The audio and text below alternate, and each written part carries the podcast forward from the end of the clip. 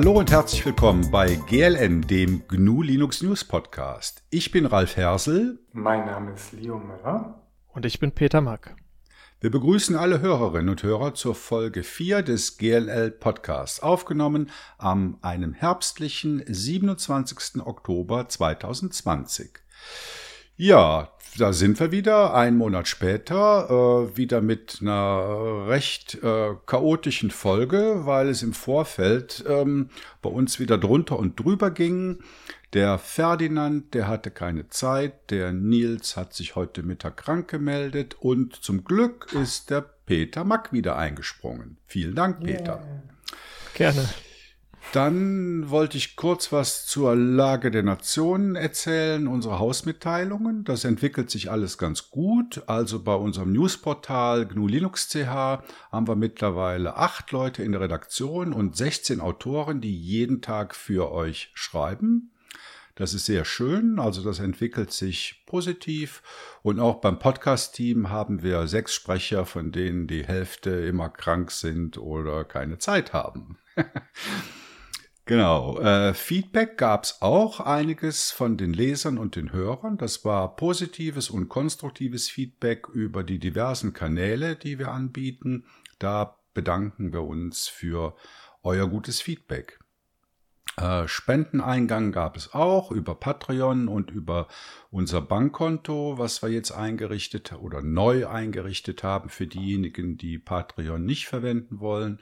Und ein besonderer Dank geht an den Matthias Kirschner, Präsident der Free Software Foundation Europe, mit denen wir jetzt zusammen ein Marketingkonzept äh, ausarbeiten und die uns auch mit Mikrofonen in Berlin und bei Max Mehl, bei der Bonnie Mehring und beim Matthias selbst unterstützen, um öfter mal bei uns an einem Interview teilnehmen zu können. Unsere Infrastrukturkosten sind immer noch nicht ganz gedeckt. Da fehlt noch etwas. Deshalb sind wir weiterhin froh, wenn ihr uns spendet über Patreon oder über eine Banküberweisung. Also, so viel mal zum Anfangsgeschwafel. Leo, wie geht's in Frankreich? Ja, soweit eigentlich ganz gut. Ich habe ziemlich viel Stress in letzter Zeit. Also ich habe einen neuen Job angefangen. Das ist so ein Remote-Only-Job, wie man das heute äh, ja, so macht, sage ich mal. Also wie die meisten eigentlich wahrscheinlich im Homeoffice sitzen, aber der Job ist explizit nur als Remote-Job gedacht. Ähm, ist eine deutsche Firma, von daher klappt das eigentlich noch ganz gut mit der Zeitzone zumindest. Ähm, ja, ich muss mich jetzt da so ein bisschen selber auch organisieren, weil ich habe zwar eigentlich eine 30-Stunden-Woche, aber ich habe, glaube ich, noch nie so viel in meinem Leben gearbeitet, wie seitdem ich dort bin. Ähm, aus meiner bisherigen Erfahrung jetzt äh, muss man da wirklich auch ähm, sehr diszipliniert mit sich selbst sein, wenn es jetzt äh, um reine Remote-Digitalarbeit geht, dass man irgendwie nicht zu viel macht. Das ist ja irgendwie auch so immer dieser äh, Friedrich Merz Trugschluss, äh, der dann irgendwie sagt, ja, wenn alle im Homeoffice sitzen, dann liegen sie ja alle nur noch in der Hängematte. ähm, und aus meiner Sicht ist das genau andersrum. Ich habe echt noch nie so viel gearbeitet und da muss ich mich jetzt halt mal ein bisschen auch ähm, ja, zügeln und äh, besser organisieren eigentlich. Ja. Also bei Leo haben wir ja immer einen Live-Indikator über die Arbeitsauslastung. Das sind nämlich die geschriebenen Beiträge auf GNU Linux CH. Mhm, Je genau, niedriger die sind, desto größer ist die Arbeitsauslastung bei dir. Ja. Peter, was ist bei dir gelaufen? Ich kann da jetzt gar nichts vorwegnehmen, weil ich die letzte Nerdsum-Folge noch nicht gehört habe. Oh Gott, ich erinnere mich auch kaum noch an die letzte Nerdsum-Folge. ähm, bei mir, ich habe hier weiter äh, lustig Hardware angesammelt. Äh, ich schaffe es weiterhin, mein wöchentliches Update für meinen Pinephone und ja, Linux Mobile Blog linmob.net rauszuhauen, aber vielmehr auch nicht. Hier und da mal ein Video.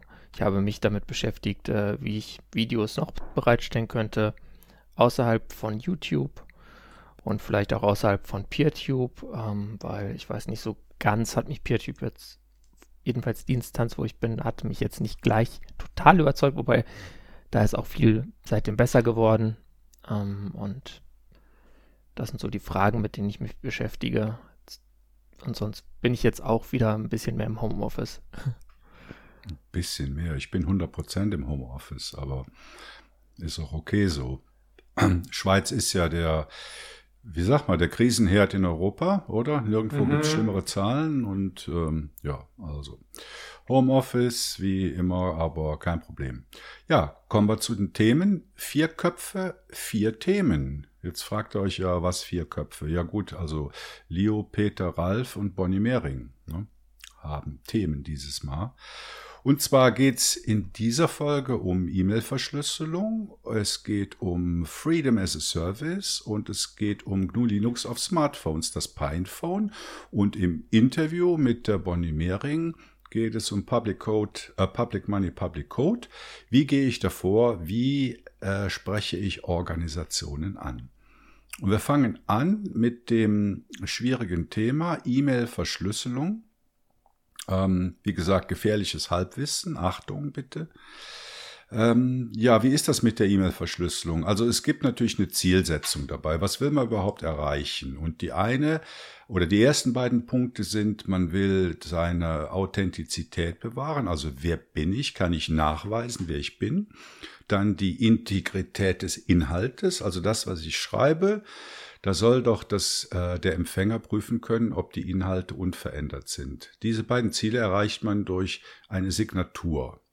Und der dritte Punkt ist die Vertraulichkeit. Äh, also Vertraulichkeit erreicht man durch Verschlüsselung der Inhalte. Jetzt äh, gibt es zwei Transportkanäle oder zwei Anwendungsformen, die dabei eine Rolle spielen. Das eine ist die Transportverschlüsselung, also TLS, und das andere ist die äh, Ende-zu-Ende-Verschlüsselung. Jetzt äh, beim Transportkanal ist es so, dass da ähnlich wie bei HTTPS ähm, äh, TLS, SL, äh, SSL äh, benutzt wird, wodurch der eigentliche Übertragungskanal im Internet verschlüsselt wird. Jetzt hatte ich aber heute mit Leo da schon einiges hin und her, was das denn äh, bedeutet. Und Leo hat gesagt, ja, aber TLS schützt ja die Inhalte nicht wirklich. Und da Leo das viel besser versteht als ich, springt Leo da gerade mal ein. Ja, ich korrigiere dich jetzt da nicht in dem, was du da gesagt hast. Ich mache einfach mal weiter. Ähm, ja, man kann eigentlich äh, grundsätzlich mal sagen, es gibt halt ähm, den Transportweg. Das heißt einfach nur, ähm, sage ich jetzt mal, wenn man durch ein, eine Straße fährt, dann baut man quasi einen Tunnel drumherum, dass äh, man von außen nicht sehen kann, wer jetzt gerade da durch den Berg fährt sozusagen. Also das ist ja im Prinzip das, was beim Aufruf von der Webseite passiert. Da werden keine, keine Daten verschlüsselt in dem Sinne, also eigentlichen Daten außer der Transportkanal selbst. Das ist grundsätzlich schon mal eine gute Sache, weil das schützt äh, natürlich vor neugierigen Blicken während des Transports, ähm, aber stellt weder jetzt die von dir geforderte Authentizität noch die äh, Integrität äh, deiner, deiner persönlichen Daten, in dem Fall jetzt einer E-Mail, äh, sicher. Das heißt, du brauchst einfach einen weiteren Kanal. Und der weitere Kanal wäre dann, oder ein zusätzlicher Kanal wäre dann die äh, End-to-End-Encryption, die halt auf verschiedenste Art und Weise genau. folgen kann. Und dann erreichst du halt dadurch sowas wie so ein, so ein Zwiebelprinzip. Eigentlich könnte man sagen, ja, End-to-End-Encryption wäre ja eigentlich genug, weil wenn es End-to-End encrypted, äh, encrypted ist, ist es auch auf dem Transfer, äh, auf dem Transportweg ja verschlüsselt, was ja der Fall ist. Aber durch diese zusätzliche Verschlüsselung auf dem Transportkanal hast du halt wie so eine Zwiebelschale drumherum. Und das wird in der Verschlüsselung noch relativ äh, häufig angewendet und macht durchaus auch Sinn. Man auf, ja, heutzutage mit den schnellen Verbindungen und den schnellen Computern, die auch schnell entschlüsseln und verschlüsseln können spielt das performancemäßig eigentlich keine Rolle mehr. Genau, also reden wir mal über die Ende-zu-Ende-Verschlüsselung. Ähm, das bedeutet, äh, dass es von der Sendersoftware, also wenn ich jetzt dem Peter eine E-Mail schreibe, zur Empfängersoftware, also wenn Peter meine E-Mail äh, in seinem E-Mail-Client aufruft, äh, gibt es eine Verschlüsselung. Und das, das Problem, was ich damit immer habe und was ich auch schon ein paar Mal, ich glaube auch in, de, in dem Podcast schon erwähnt habe, ist, dass es eine Geräte zu Geräte oder eine Software zur Softwareverschlüsselung ist, aber nicht eine wirkliche Sender zur Empfängerverschlüsselung ist. Also was ich meine, was ich dem Peter schreiben will und was er dann bei sich aufnimmt, da gibt's halt noch sehr viel Software und Hardware dazwischen und zum Beispiel auch Keylogger. Also Keylogger, die einfach meine Tastatur auslesen, bevor von einer Software irgendwas verschlüsselt wird. Ich glaube, dessen ja. muss man sich immer bewusst sein, dass Ende zu Ende bedeutet äh, Software zu Software und nicht ja. das, was ich sagen will, zu dem, was der Empfänger wirklich em empfängt, oder? Da gibt's noch Angriffsvektoren dazwischen. Ja, wenn du jetzt irgendwie so recht paranoid bist oder so, kannst du einfach einen Offline-Computer nehmen, der irgendwie gar nicht im Netz ist, dann verschlüsselst du da darauf deine Daten mit GPG oder sowas und ähm, musst die, die verschlüsselten Daten dann natürlich auf irgendeinem sicheren Weg trotzdem wieder zu deinem Internet-Device transportieren und verschickst es dann von dort aus. Ähm, da gibt es natürlich schon, schon Wege, das auch sicher zu gestalten, ist dann halt irgendwann an irgendeiner Stelle nicht mehr praktikabel. Aber meine, ich dachte, du scheiterst immer daran zu wissen, wer jetzt eigentlich Alice und wer Bob ist. Ja, genau. Ich wäre jetzt auch direkt zu Alice und Bob gekommen. Also das ist A und B und damit A und B nicht so mathematisch klingt, haben in den zahllosen Beispielen, die es zu dem Thema gibt, haben diese Variablen halt Namen. Das ist halt Alice und Bob und Alice äh, möchte eine E-Mail an Bob schreiben. Und ähm, das klassische Beispiel ist halt, dass die Verschlüsselung und die Signatur, die Nachricht, ähm, übernimmt der E-Mail-Client von Alice. Also Alice äh, schickt jetzt eine äh, signierte und verschlüsselte E-Mail an Bob. Und zur Verschlüsselung wird der öffentliche Schlüssel von Bob verwendet. Die Signatur erfolgt mit dem privaten Schlüssel von Alice. Und auf der anderen Seite, auf der Entschlüsselungsseite geht das so, die Entschlüsselung und Signaturprüfung der Nachricht übernimmt der E-Mail-Client von Bob. Die Entschlüsselung erfolgt mit dem privaten Schlüssel von Bob. Die Prüfung der Signatur erfolgt mit dem öffentlichen Schlüssel von Alice. Also so easy. It's, it's so, ne, es ist eben nicht so easy und äh, deshalb gehe geh ich da ein bisschen näher drauf ein. Also das heißt, wir haben es mit zwei Schlüsseln zu tun, einem Schlüsselpaar, einem privaten und einem äh, Public Key. Und die beiden Schlüssel, die kann jeder für sich auf seinem PC erzeugen, beispielsweise mit äh, GPG. Also GPG Generate Key oder GPG Full Generate Key erzeugt zwei Schlüsselpaare für einen User, also einen mhm. öffentlichen Schlüssel und einen privaten Schlüssel. Und wenn man das mit GPG macht, das kann man in einem Schlüsselverwaltungsprogramm machen, wie Seahorse, oder das kann man auf der Kommandozeile machen, einfach mit dem Programm GPG. Dann gibt man das ein und dann bekommt, wird man gefragt, äh, welchen äh, Algorithmus man verwenden will. Äh, da nimmt man in der Regel RSA. Ähm, RSA ist ein asymmetrisches kryptografisches Verfahren, auch bekannt äh, als Diffie-Hellman. RSA steht eigentlich für Reverse Shamia Edelman und das erzeugt einfach einen ganz langen String, ähm, und die, äh, der Algorithmus dahinter, die Sicherheit besteht aus Primzahlfaktorisierung.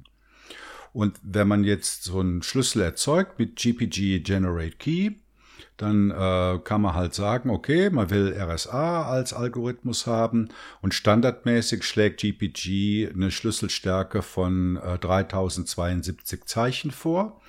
Äh, man kann aber auch 4096 wählen, das ist das stärkste, was ähm, RSA in GPG im Moment erlaubt.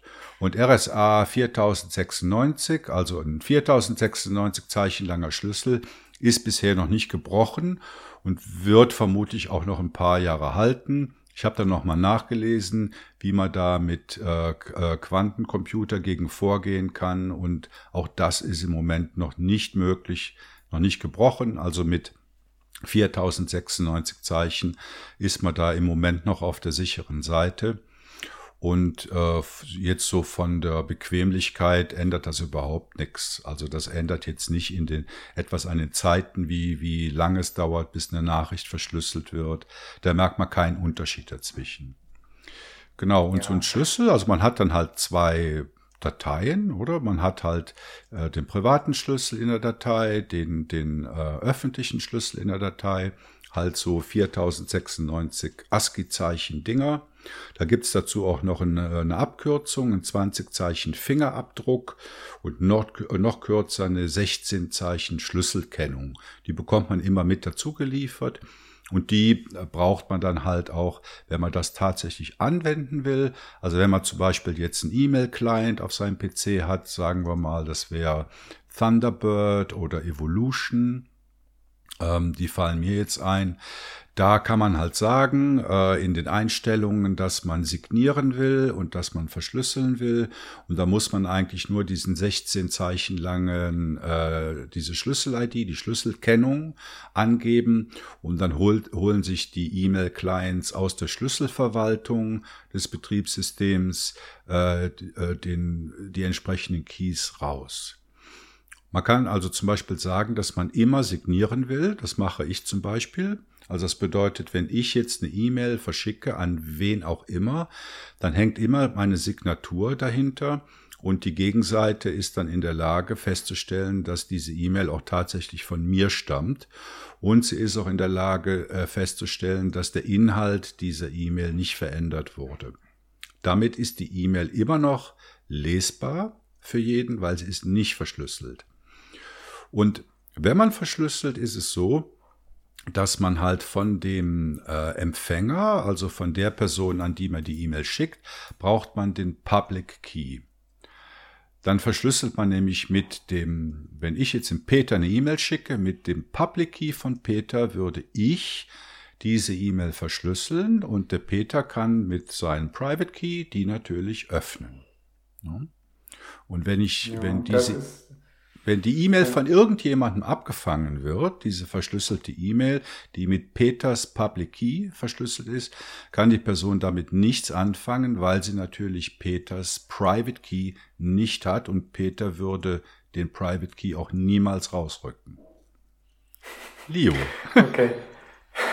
Ja, aber du siehst ja, da ist genau das Problem eigentlich an der ganzen Sache. Also es fällt schon schwer, überhaupt diesen Prozess mal zu erklären. Also das ganze Alice Bob ähm, ja, Bild, nenne ich es mal, trifft es wahrscheinlich noch am ehesten. Wenn man dann noch ein paar Zeichnungen dazu hat, kann man das eigentlich noch verstehen.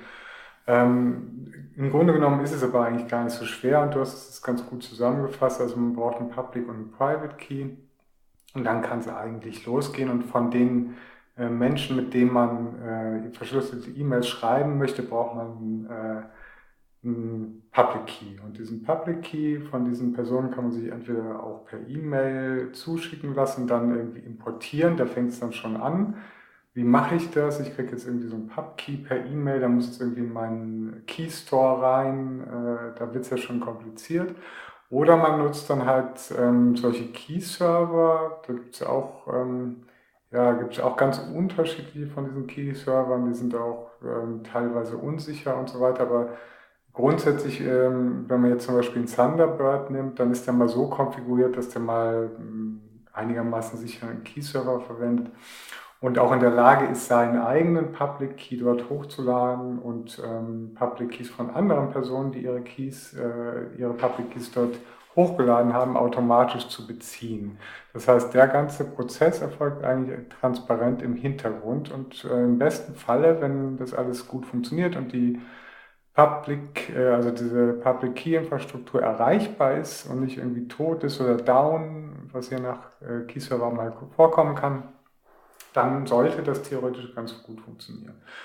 Dabei hat jetzt aber insbesondere Thunderbird in den letzten, ja, würde ich mal sagen, im letzten Jahr sich ziemlich grobe Schnitzer geleistet bei der Implementierung. Also früher gab es für Thunderbird dieses Plugin, das hieß Enigmail. Und das haben sie dann irgendwann standardmäßig eingebaut. Und dann gibt es ja noch ähm, ach, so ein, auch ein Projekt aus der Schweiz, was das irgendwie vereinfachen wollte, aber alles irgendwie schlimmer gemacht hat. Ich weiß nicht mehr genau, wie das hieß. Sorry, wenn ich da jetzt irgendwem auf die Füße trete. Ähm, aber im Endeffekt, was dann passiert ist, ist in einigen Versionen von Thunderbird, wenn man da ein Konto angelegt hat, hat er ohne zu fragen mal ein GPG-Schlüsselpaar erzeugt, obwohl ich vielleicht schon eins habe. Hey, frag doch mal wenigstens. Hat den Public Key von diesem neu erzeugten Schlüssel auf den Key-Server hochgeladen und dann hat munter versucht, irgendwie dann äh, E-Mails damit zu verschlüsseln. Und ich habe aber einen ganz anderen Key, der sogar in meinem Key Store drin liegt, aber das hat Thunderbird einfach mal ignoriert und hat dann fleißig neu für die Konten irgendwie neue Keys erstellt und Pub-Keys auf Key-Server hochgeladen. Und das ist natürlich absolut untragbar. Und das haben sie sich dann aber irgendwie doch mal zu Herzen genommen oder irgendwie so viel ähm, ja, äh, Schelte dafür kassiert, dass sie diese ganze Funktion irgendwie neu implementiert haben. Und jetzt, ich selber nicht mehr, ich fasse das irgendwie jetzt erstmal eine Weile nicht mehr an nach diesem äh, ja, was sie sich da geleistet haben. Aber anscheinend soll das jetzt irgendwie mal neu implementiert worden sein in der letzten Version von Thunderbird und man könnte sich nochmal angucken, ob es jetzt mal wieder gescheit tut. Hm. Das ist so ein bisschen diese Krux. Du siehst ja auch immer, du willst auf der einen Seite natürlich das dem User möglichst einfach machen. Du willst, dass der User eigentlich nichts davon mitkriegt und es irgendwie verschlüsselt wird, am besten Fall. Das ist ja so das, der Traum. Ähm, aber auf der anderen Seite darfst du es halt auch irgendwie dem Power-User irgendwie nicht sein System zerschießen. Und das ist halt genau das, was sie halt gemacht haben. Und äh, ja, damit sind sie ein bisschen so, zumindest bei mir, was äh, GPG-Implementierung angeht, in Ungnade gefallen. Hm. Ich persönlich bin sowieso nicht so ein riesen GPG-Fan. Ich mag eigentlich S-MIME viel lieber, weil S-MIME ist so, ja, also ist eigentlich quasi HTTPS für E-Mails, aber dann halt mit End-to-End-Encryption. Gleiche Verfahren, benötigt allerdings eine Zertifizierungsstelle. Das heißt, ähm, die, diese ist ähnlich wie eine PKI eigentlich, wie ein Key-Server. Also diese Zertifizierungsstelle stellt Zertifikate aus die meisten Zertifizierungsstellen kennt dein System schon, weil es die gleichen sind, die auch deine Zertifikate für Webseiten ausstellen. Ähm, das heißt, die sind einfach schon mal im Keystore von deinem E-Mail-Programm oder von deinem Betriebssystem drin. Das ist schon mal grundsätzlich gut. Ähm, und äh, dann kann man das einfach nutzen. Das Problem dabei ist, erstens gibt es keine, eigentlich keine, die kostenlos sind. Also, außer die sind irgendwie 30 Tage gültig oder so, was ähm, nichts bringt. Ähm, das andere ist halt, ähm, viele von diesen Zertifizierungsstellen haben irgendwie, ich weiß nicht, ob das eben mit diesem, keine Ahnung, wie heißt dieser, ist glaube ich nicht Patriot Act, ich sage immer zu all diesem Army-Zeug, sage ich immer Patriot Act, aber irgend so ein Army-Act äh, haben sie so eine Vereinbarung getroffen, dass die Keys alle auf dem Servern von denen erzeugt werden müssen. Äh, und das ist natürlich fatal, weil dann haben die da einen Private Key. Und das darf natürlich nie sein. Das heißt, du musst erstmal eine ähm, Zertifizierungsstelle finden, die dir den Key bei dir auf deinem System im Browser lokal generiert, was technisch überhaupt kein Problem war und bisher immer so gehandhabt worden ist, bis irgendwie diese, äh, dieser Privacy, Privacy Shield, äh, Patriot Act, irgendwas äh, Überwachungsstaat zugegriffen hat. Ähm, und deswegen gibt es da eigentlich kaum noch Alternativen. Die einzige, die ich kenne, und ist, aber jetzt auch keine persönliche Empfehlung, ist einfach das, was für mich funktioniert hat, ist, war noch Komodo, die machen das noch so. Äh, kannst du dein Zertifikat dann im Browser zeugen, musst halt aber dafür bezahlen. Also dafür funktioniert, ja, die ja. heißen aber auch nicht mehr so und Komodo ja, vertraue ja, ich auch nicht mehr. Also, äh, Doch, ich, also ich, ich bin der Meinung, wenn man, wenn man schon diesen Aufwand betreibt, dann sollte man das auch äh, Gut, self-hosted ist jetzt das falsche Wort dafür, aber in der eigenen Infrastruktur generieren ja, und zu Hause das geht aufbewahren. Halt nicht, halt.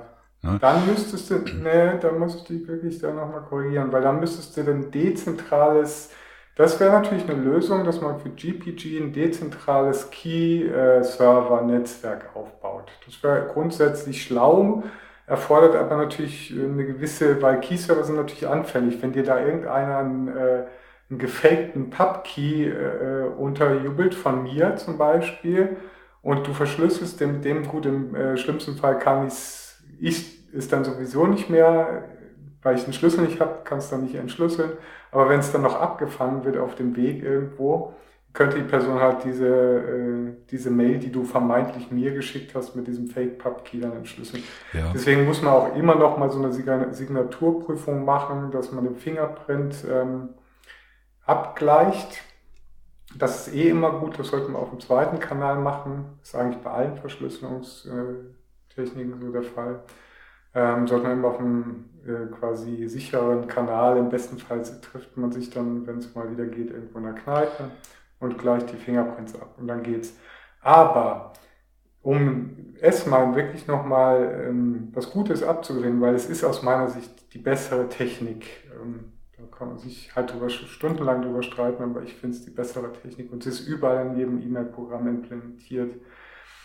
Let's Encrypt, die es geschafft haben, was weiß ich, wie viel Prozent aller Webseiten mit HTTPS zu verschlüsseln, also zumindest mal ein Zertifikat bereitzustellen, damit die HTTPS nutzen können, um genau zu sein, denken seit längerem drüber nach oder arbeiten meines Wissens sogar daran, sowas halt äh, äh für S-MIME auch bereitzustellen. Das heißt, du hättest dann eine schöne, vertrauenswürdige, in Community-Hand liegende Zertifizierungsstelle, wo du dann einfach kostenlos im besten Fall dein äh, S-MIME-Zertifikat für E-Mail beziehen kannst. Und das fände ich eine super Sache. Das schließt aber auch nicht GPG aus. GPG ist auch toll. Man kann auch, ich finde auch beides gut. Ich will jetzt auch nicht sagen, mhm. das eine ist besser als das andere, aber wir brauchen für beides freie Lösungen.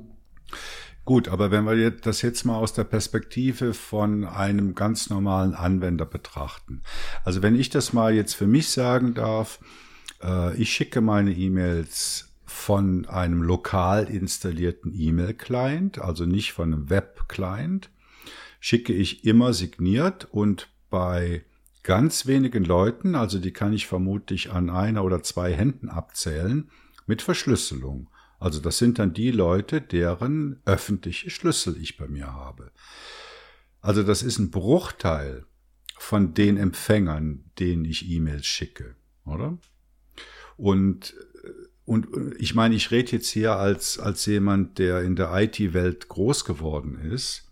Und selbst ich schaffe es noch nicht mal, allen meinen E-Mail-Empfängern äh, meinen, meinen öffentlichen Schlüssel schmackhaft zu machen. Ja, das ist ein, ist ein typisches ne? Problem. Ne? Also, also selbst, also ich behaupte mal, selbst wir schaffen es ja in der Breite nicht mal. Und ich habe meinen, ja. meinen öffentlichen Key habe ich auf keysopenpgb.org hochgeladen.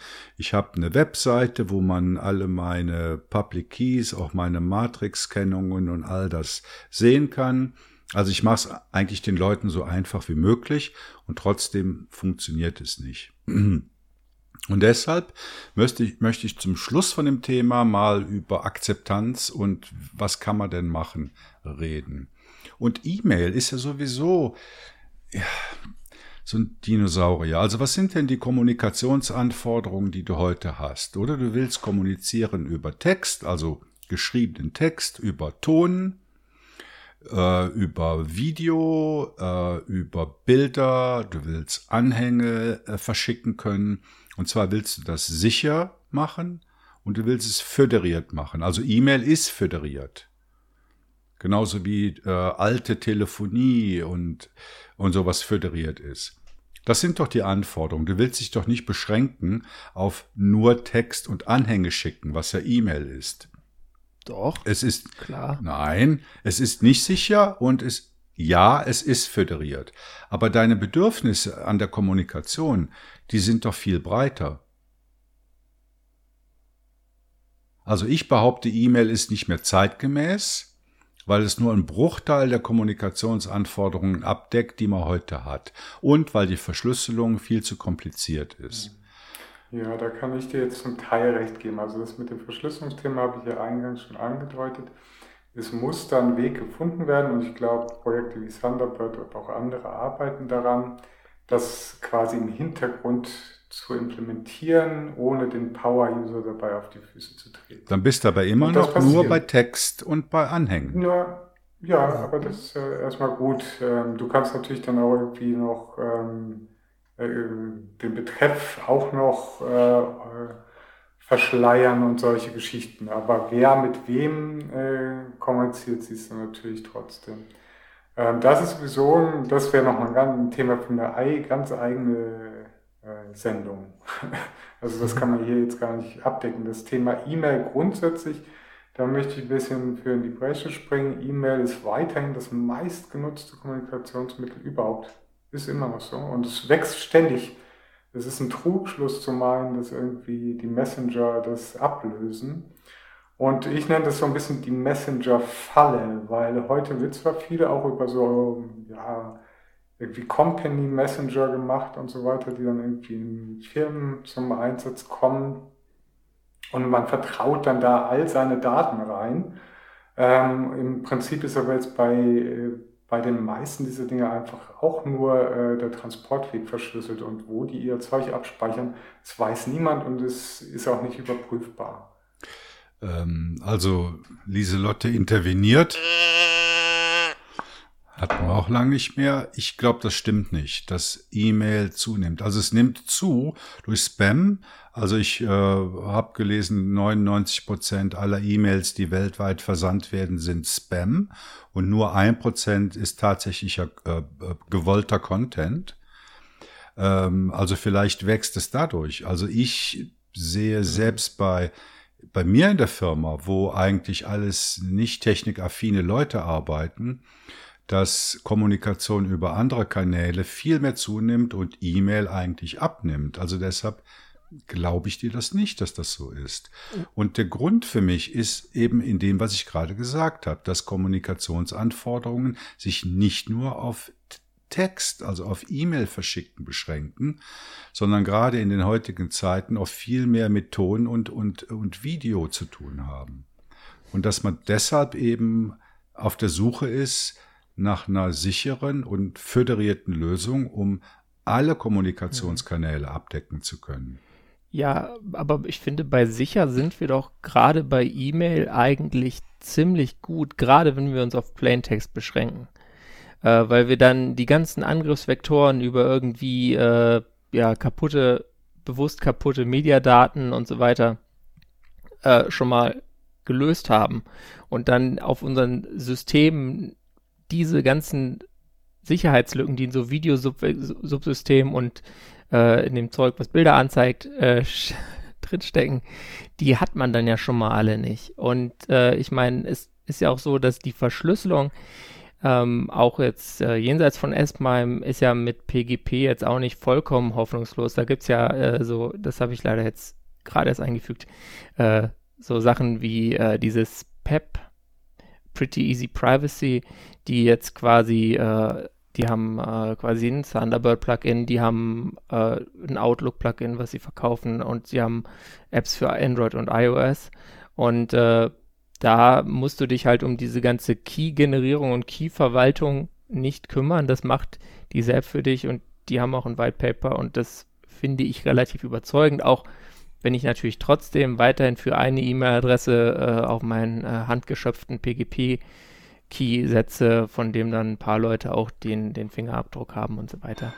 Ja, das ist das schlimme Ding in Thunderbird. Halt so, genau das meinte ich eben aus der Schweiz. PEP. Finger von. Ganz furchtbares Teil. Das war das Teil, was mir irgendwie die Keys automatisch ah. erzeugt hat im Hintergrund. Ja, Ganz aber das ist, glaube ich, ein Feature, weil ich meine, meinen Eltern zum Beispiel, ja. denen könnte ich jetzt diese Pep-App, äh, also könnte ich, könnte ich auf, auf ihre dummen iPhones tun und dann würden die mal verschlüsselt E-Mails senden. Anders werde ich dazu nicht bekommen. Dann, vor allem habe ich dann äh, jahrelang immer das Problem, dass alle paar Jahre der Key abläuft, weil es ja sonst auch nicht gut wäre. Dann vergessen die ihre Entschlüsselungspasswörter für die Keys. Also da natürlich ist diese Convenience äh, auch, auch blöd und ich, wie gesagt, ich setze es auch nur für bestimmte E-Mail-Adressen ein, äh, wie zum Beispiel meine Gmail-Adresse, weil ich mir denke, ja gut, dann kann man damit mal verschlüsseln unter Umständen, falls es sich zufällig so trifft. Aber dafür würde ich jetzt äh, sowieso dann äh, keinen kein eigenen Key generieren. Mhm. Also, ja, aber das ist genau diese Schwierigkeit, wo wir eben drüber gesprochen haben, diese ja, ja, dieser quasi dünne Grad zwischen Komfort und ähm, auch Sicherheit und Nutzen. Und äh, das Problem ist halt bei solchen Sachen ist auch, wenn du da irgendwie einen gröberen Schnitzer machst, dann hast du dir halt wirklich die Leute, die es erst wirklich noch gerne und motiviert genutzt haben, halt auch irgendwie voll vergrault. Also das, bei mir ist es so ein bisschen wirklich nach hinten losgegangen. Und bei den ganzen E-Mail-Aufkommen würde ich dich wirklich mal bitten, Ralf, da war keine Lieselotte angebracht. Ähm, äh, ja, ist so. Da guck lieber einfach mal Statistiken nach, such mal E-Mail-Aufkommen ohne Spam und da siehst du, dass E-Mail ständig weiter wächst. Also das ist einfach nur so ein Bauchgefühl, was du da geäußert hast. Ja, das und, ist es. Ähm, und von daher, ähm, da muss man ein bisschen vorsichtig sein. E-Mail ist insbesondere im Business sehr weit verbreitet. Ähm, und dieses ganze Thema Messenger müsste man wirklich nochmal getrennt betrachten. Also gut, ähm, mag sein, dass ich da falsch liege. Das ist wirklich nur ein Bauchgefühl. Ich habe das jetzt nicht zahlenmäßig ähm, recherchiert, wie das ist. Ähm, aber meine Schlussthese, oder um bei dem Thema jetzt mal zum Ende zu kommen, wäre ja, dass, also ich behaupte, dass äh, Mess, nee, Messenger ist der falsche Begriff, dass ein, ein umfassendes, äh, föderiertes Kommunikationssystem, was Text, Ton, Bild, Video und Anhänge kann, sich langfristig über das beschränkte und unsichere E-Mail hinwegsetzen wird. Aber das heißt ja eigentlich genau das kann ja nicht. E-Mail einfach asynchron. Was ein Messenger im Prinzip auch ist. Der macht ja auch nur, da kannst du dann bei WhatsApp irgendwie diese Audioschnipsel verschicken und jetzt mittlerweile kleine Videobotschaften. Ja, ich kann über genau E-Mail nicht telefonieren. Ich kann über E-Mail okay. kann ich keine Videokonferenzen machen. Also das ist das, was ich meine mit den, was, was wollen die Leute überhaupt? Die wollen doch nicht nur einen beschränkten Kanal. Die wollen kommunizieren. Ich sehe das wirklich getrennt. Ich sehe das wirklich. Das sind zwei Sachen. Also ich sehe den Anwendungszweck Videokonferenzen, wenn es denn unbedingt sein muss. Ähm, Chatsysteme, wobei das bei mir immer noch äh, tendenziell eher in sowas wie IRC geht.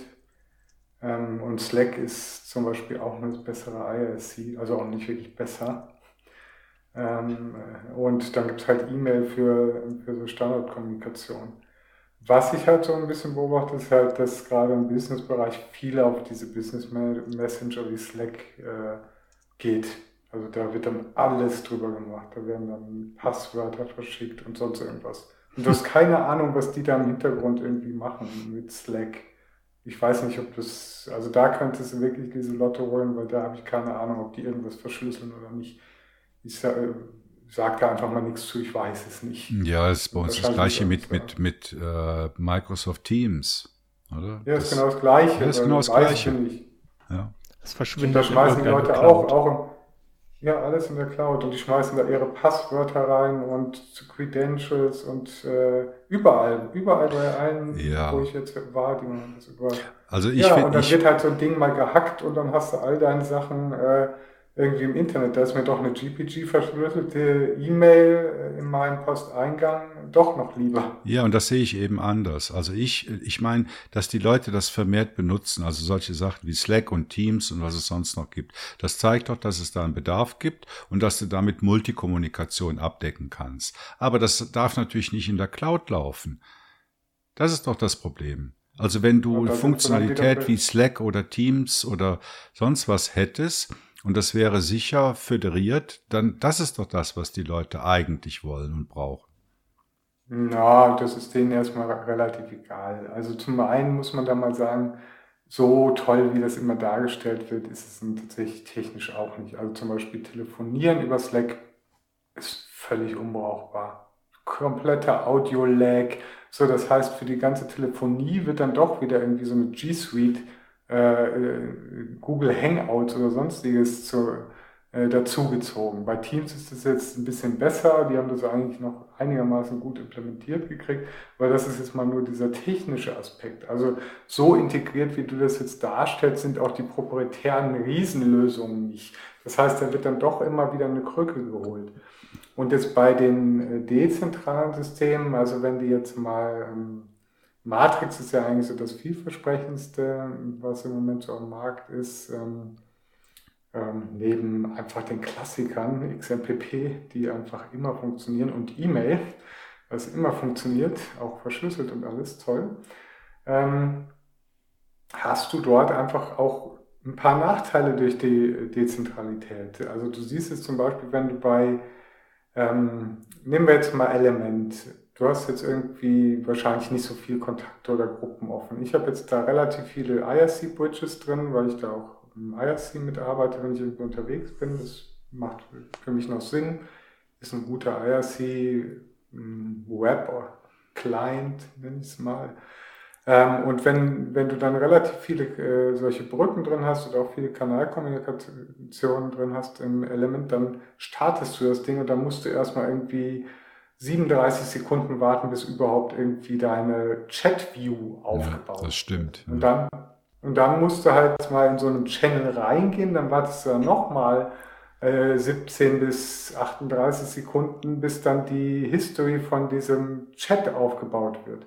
Und das hast du halt bei, das haben die, wenn sie gut programmiert sind, haben die äh, zentralisierten Systeme das nicht. Und das liegt zum Teil an, auch an dem äh, dezentralen Ansatz, weil wenn du dezentral äh, miteinander sprichst und das halt synchron machen willst, Dezentralität und Synchronität sind immer ein Problem.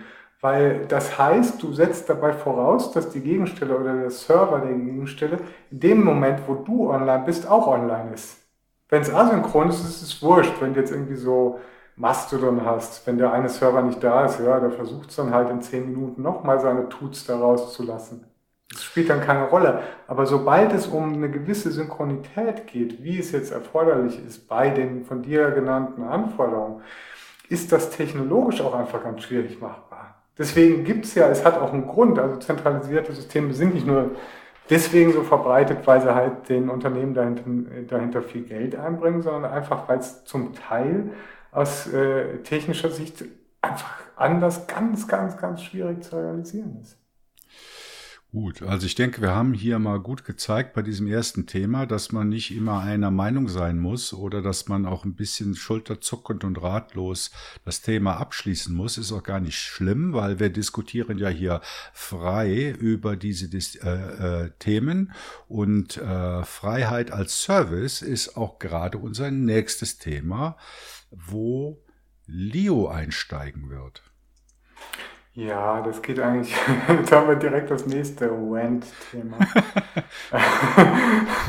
ähm, wer schreibt da gerade in unsere Shownotes Hoffnung? Nicht für Leo, aber für Peter. Pep Security. Okay, das ist nochmal klarzustellen, Peter. Also Pep Security unbedingt nochmal anschauen. Ähm, das nächste Thema ist so ein bisschen ähm, Freedom as a Service, ist so ein bisschen ein Wortkonstrukt, was ich mir so ein bisschen quasi aus den Haaren gezogen habe, sozusagen. Also das ist so eine Mischung aus Software as a Service und das, was wir eigentlich wollen, nämlich Freiheit. Ähm, und meine Frage in dem Bereich, äh, ist das überhaupt ähm, zu erreichen? Und das ist eigentlich genau so ein bisschen das Thema, was wir vorhin auch angeschnitten hatten ähm, nämlich wenn man jetzt so gehostete Services hat, sei es jetzt irgendwie jetzt G Suite, Slack äh, oder irgendwie auch Office Online oder auch äh, Spotify, Music Streaming oder sonst irgendwas, ähm, dann hat man ja erstmal schon mal die Kontrolle über seine eigenen Daten abgegeben. Das haben wir schon besprochen. Also man schmeißt alles einfach in einen unbekannten Cloud-Topf, ähm, wo das dann weiter verwurstet wird. Und verwurstet ist eigentlich ein ganz gutes Wort in dem Zusammenhang, denn man, man weiß gar nicht, was nachher rauskommt. Man weiß nicht, was in der Wurst nachher drin ist. Ähm, die können im Prinzip damit machen, was sie wollen. In dem Moment, wo man die Daten aus der Hand gegeben hat, sind sie eigentlich für den eigentlichen Eigentümer oder Eigentümerin der Daten halt verloren.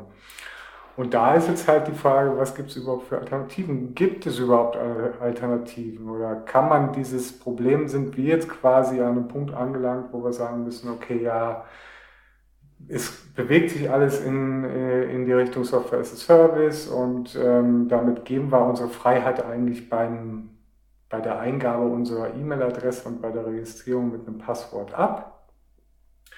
Ähm, und das müssen wir jetzt einfach so akzeptieren oder ähm, gibt es da ähm, Alternativen zu? Und das würde ich einfach gerne mal in die Runde schmeißen. Also mir, mir fallen da spontan zwei Sachen zu ein. Das eine ist, ähm, wo wir im Moment drauf gucken, nämlich auf ein Nextcloud Markdown Dokument, in dem unsere Shownotes stehen und das auf meinem Nextcloud Server gehostet wird. Also das ist kein richtiges Self-Hosting, weil ich den Server nicht bei mir zu Hause betreibe, sondern der steht in Zürich in der Josefstraße 23 bei Metanet. Also so ein halbes Self-Hosting, aber den bringe ich ein Vertrauen entgegen. Also ich glaube, dass ich dadurch die Kontrolle über äh, die Texte, auf die wir gerade gucken, noch nicht verloren habe. Ne? Also das ist das, was du auch hier geschrieben hast, alternatives Self-Hosting. Ja, das ist aber natürlich dann, ähm, also wir hatten das ja selber auch mal in dem Verein Federated Services auch probiert, sowas ähm, aufzubauen. Das ist quasi ja im, im, ersten Sinne mal so eine Selbstzweckgeschichte gewesen. Also wir haben damals eine eigene ähm, erstmal GNU, also ich hatte damals eine eigene GNU Social Instanz, gnusocial.ch, die noch recht populär war, eigentlich eine der größten GNU Social Instanzen. Ähm, und da hatten wir halt ja, viel Spaß dran, war eine Gruppe von Leuten irgendwie, ich glaube zu Beginn fünf, sechs, sieben Leute im Kernteam, ähm, die ähm, das irgendwie cool fanden und ähm, sich dafür eingesetzt hatten. Und ich wollte dann halt das ganze, den ganzen Betrieb eben auch aus Ressourcengründen so ein bisschen auf breitere Schultern stellen. Ich habe halt mal in die Runde gefragt, wie wir das machen sollen. Und wir haben dann halt da so einen Verein zugegründet, wie man das in der Schweiz, äh, da war ich noch in der Schweiz zu der Zeit, ähm, so macht. Also wenn drei Leute an einem Tisch sitzen, dann gründet man erstmal einen Verein. Und das ist so ja, das Motto. Und, das haben wir natürlich gesagt und getan und ähm, haben dann den äh, Verein Federated Services äh, mit dem Johnny, äh, ein lieber Freund von mir, Ralf kennt ihn auch, äh, als ähm, ja, wie nennt man diese, wie nennt man die ganzen Posten, Pöstli in einem Verein, Vereinsleiter? Kassier. Äh, nee, wie heißt der Oberste da? Vorsitzender ist es in Deutschland. Präsident. Ja, doch Vorsitzender, ich glaube. Präsident, ja. Präsident. Ich, ich tue mich mit diesen ganzen Begriffen unheimlich schwierig. Äh, Vorstand. Äh, schwer. Vorstand, im Vorstand, genau. Der war da auf jeden Fall, der Gianni war der Präsident und dann hatten wir irgendwie noch ein paar Rollen verteilt, wie man das dann so macht. Und ähm, das lief eigentlich auch ganz gut. Und unser Angebot war eigentlich, dass wir halt anderen auch die Möglichkeit geben, halt unsere Services mehr oder weniger gratis zu nutzen. Oder man konnte Mitglied werden, das kostete dann ein bisschen. Ähm, und dann hat man uns halt beim Hosting unterstützt, weil wie auch bei GNU Linux CH äh, kostet das halt natürlich auch alles ein richtiges Geld. Ist nicht nur viel Arbeit, sondern kostet auch richtig Geld. Ähm, und das wollten wir halt dadurch ein bisschen abdecken. Und das hat auch sehr lange eigentlich gut geklappt, bis halt dann GNU Social leider mehr oder weniger hm, zusammengebrochen ist. Äh, der Hauptentwickler hat dann irgendwie mit dem Beginn von Mastodon irgendwie keinen Bock mehr gehabt, weil die Zusammenarbeit mit diesem Eugen, dem Mastodon-Entwickler, sich als extrem mühsam äh, gestaltet hat äh, und der irgendwie jede zwei Wochen das ganze Fediverse wegen irgendwelchen schlecht implementierten Protokollspezifikationen zerbrochen hat. Ähm, und dann hat er irgendwann halt gesagt, nee, ich habe jetzt keinen Bock mehr, kommt mich auch nochmal. Und das war ein bisschen schade, weil ich war bei dem äh, GNU Social Projekt auch ähm, sehr lange selbst aktiv, habe da auch selbst mitprogrammiert. Und das war dann so ein bisschen äh, auch so leider das Ende des Vereins. Aber das heißt nicht, dass jetzt, äh, und das ist ja eigentlich das Thema, dass solche Gemeinschaftsangebote nicht grundsätzlich funktionieren. Und da gibt es zum Beispiel auch für, ähm, für Mastodon, was ich mittlerweile selbst tatsächlich auch nutze, weil es einfach von, vom Frontend her angenehm ist und ähm, ja, äh, sehr weit verbreitet. Gibt es zum Beispiel auch ganz viele solche sozial engagierten Instanzen, wie zum Beispiel Social Coop, ähm, wo mein Bruder jetzt zum Beispiel mit drauf ist, aber auch ganz viele andere. Da gibt es äh, eine ganze Liste. Äh, Libre Hosters ist so, ein bisschen das, äh, der Dachbegriff ähm, zu dem Ganzen, wo sich diese ganzen Vereine, einzelne sehr engagierte Administratoren so ein bisschen zusammengeschlossen haben und dann äh, einfach Menschen diesen Service anbieten wollen, können, sollen. Und das finde ich eine ganz gute Sache, aber das ist natürlich auch alles immer eine Vertrauensgeschichte. Das ist genauso, ich kenne jetzt den Admin von dem Dings und ich, ja, ich glaube jetzt mal, dass der jetzt nicht an meine Daten guckt. Ist immer noch Vertrauenssache. Also das heißt, du musst eigentlich dann ähm, trotzdem irgendwie sicherstellen, dass du deine Daten verschlüsselst, weil wenn man jetzt mal so guckt, sind eigentlich die guten Kollegen äh, und äh, Freunde meistens die, die am ehesten auf deine Daten gucken außer irgendwelche Algorithmen von Google. Ähm, also von daher muss man da auch ein bisschen vorsichtig sein. Und deswegen empfehle ich halt immer, egal wenn du irgendwo Daten von dir ablegst, die halt zu verschlüsseln. Da gibt es für Nextcloud kleine Add-ons. Ähm, äh, da haben wir auch schon drüber geschrieben auf äh, GNU Linux CH und ähm, da findet man ganz schnell was. Aber das Grundprinzip von diesem sozialen, gemeinschaftlichen Hosting, es gibt ja auch professionelle Anbieter wie Host-Sharing, ähm, haben wir auch schon drüber geschrieben. Ähm, das, das sind wirklich so, so tolle Projekte. Und ich denke, das ist auf jeden Fall mein Weg in die richtige Richtung. Was mir halt da noch ein bisschen, ein bisschen fehlt, ist, ich weiß halt immer noch nicht, was die auf ihrer Infrastruktur. Ich habe keine Ahnung, ob die ihre Server gescheit patchen. Das also, alles nicht. Also Leo, ich bin natürlich absolut deiner Meinung. Ich meine, wir haben ja auch schon einige Workshops zu Self-Hosting und der ganzen Geschichte gemacht. Aber leider muss ich sagen, wenn, wenn, wenn ich so mit den, mit meinen Bekannten rede, die halt nicht so aus der Branche kommen, die sagen dann, ja, nee, also ich will bequem und ich will Vertrauen. Und Vertrauen bedeutet dann dummerweise das Gegenteil von dem, was man erwartet. Das bedeutet nämlich, ja, ich gehe zu den Großen, die das können, die das wissen. Oder ich gehe zu Amazon, ich gehe zu Google, ich gehe zu Apple, was weiß ich was es sonst noch gibt. Und wenn da jetzt irgend so ein hergelaufener Ralf Hersel kommt und bietet ähm, da ähm, Federated Services ähm, bei irgendeiner Hosting-Klitsche, ich sage das jetzt mal bewusst despektierlich, bei irgendeiner Hosting-Klitsche an, ja, das kann ja nichts sein. Das kostet nee, so, nichts das ist, und dem ja. vertraue ich nicht. Ralf, aber das ist auch nie das Ziel. Also diese ganzen Gemeinschaftsangebote, die funktionieren ganz gut für die Familie. Also einer macht jetzt mal, spielt mal den Admin für die ganze Familie. Das funktioniert gut im Freundeskreis, im erweiterten Freundeskreis. Ähm, da funktioniert es eigentlich ganz gut. Ich denke, das ist kein Ersatz für eben solche äh, professionellen Services oder für einen Bekannten äh, dem kann man vielleicht noch überzeugen, seinen eigenen Server zu betreiben, was eigentlich eh immer das Beste ist, aber auch die meisten Arbeit macht. Ähm, oder ähm, äh, dem müssen wir halt irgendeine Lösung anbieten. Und das ist genau das, was ich eben mit dem Thema meine. Können wir das stemmen? Gibt es eine Möglichkeit, Freedom as a Service anzubieten? Gibt es eine Möglichkeit, äh, wirklich freies Hosting, in dem Sinne transparentes Hosting von Services anzubieten, wo man sagt irgendwie, ähm, wir, wir informieren euch, du kriegst irgendwie automatisiert irgendwie eine Liste, äh, wo du siehst, was wir für OS-Patch-Level installiert haben, welche Software wir installiert haben, welche Encryption-Algorithmen wir installiert haben. Wir machen Auditing, das heißt, da kommt eine externe Firma, die guckt sich das Ganze auch irgendwie alle halbe Jahr mal an oder äh, prüft das, ob wir es wirklich so machen, wie wir es behaupten.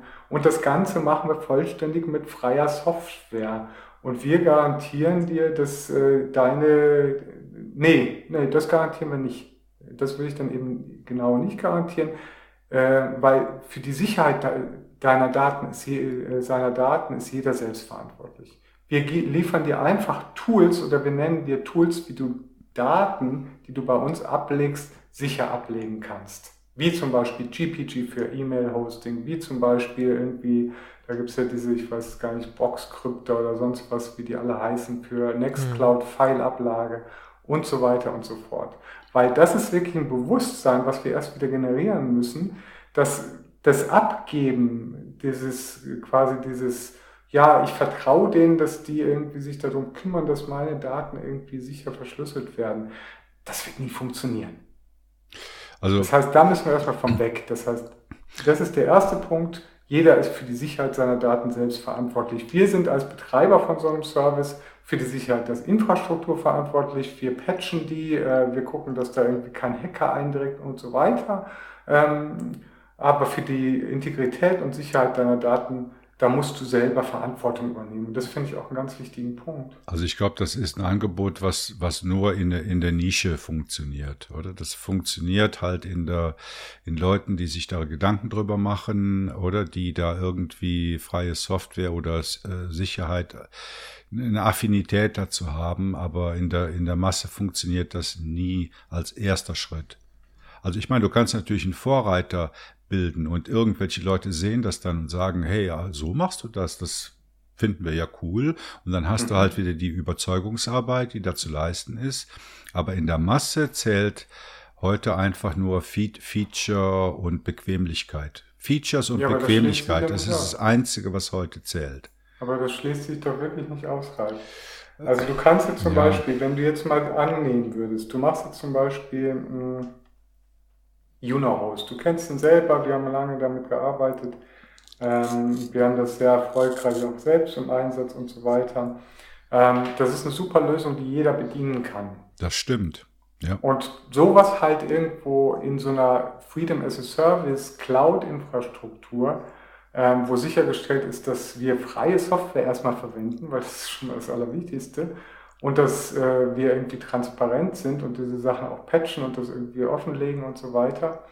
Ähm, und die Leute dann selber ihre Unohost-Instanzen darin betreiben. Ich glaube, da gibt es ein großes Interesse. Ich glaube, ich wette mit dir von denen, die bei unserem Workshop waren, die hätten, ich würde sagen, 80 Prozent mindestens, wenn wir denen angeboten hätten, hier, am Ende könnt ihr irgendwie für 9 Franken im Monat so eine Unohost-Instanz bekommen mit eigener Domain, hätten alle gemacht. Also Unohost ist ein gutes Beispiel, weil ich habe Unohost bei uns in der Firma eingeführt. Die ganze Immobilienabteilung macht ihr Prozessmanagement auf Unohost. Wir in der IT-Abteilung machen das Prozessmanagement, die Nextcloud äh, und äh, Formularentwicklung auf Unohost. Der Punkt ist, da weiß gar keiner, dass da Unohost dahinter steckt. Das interessiert die auch nicht. Die wollen einfach, dass es funktioniert und es funktioniert sehr gut. Und wir haben minimalen Admin-Aufwand damit. Mhm.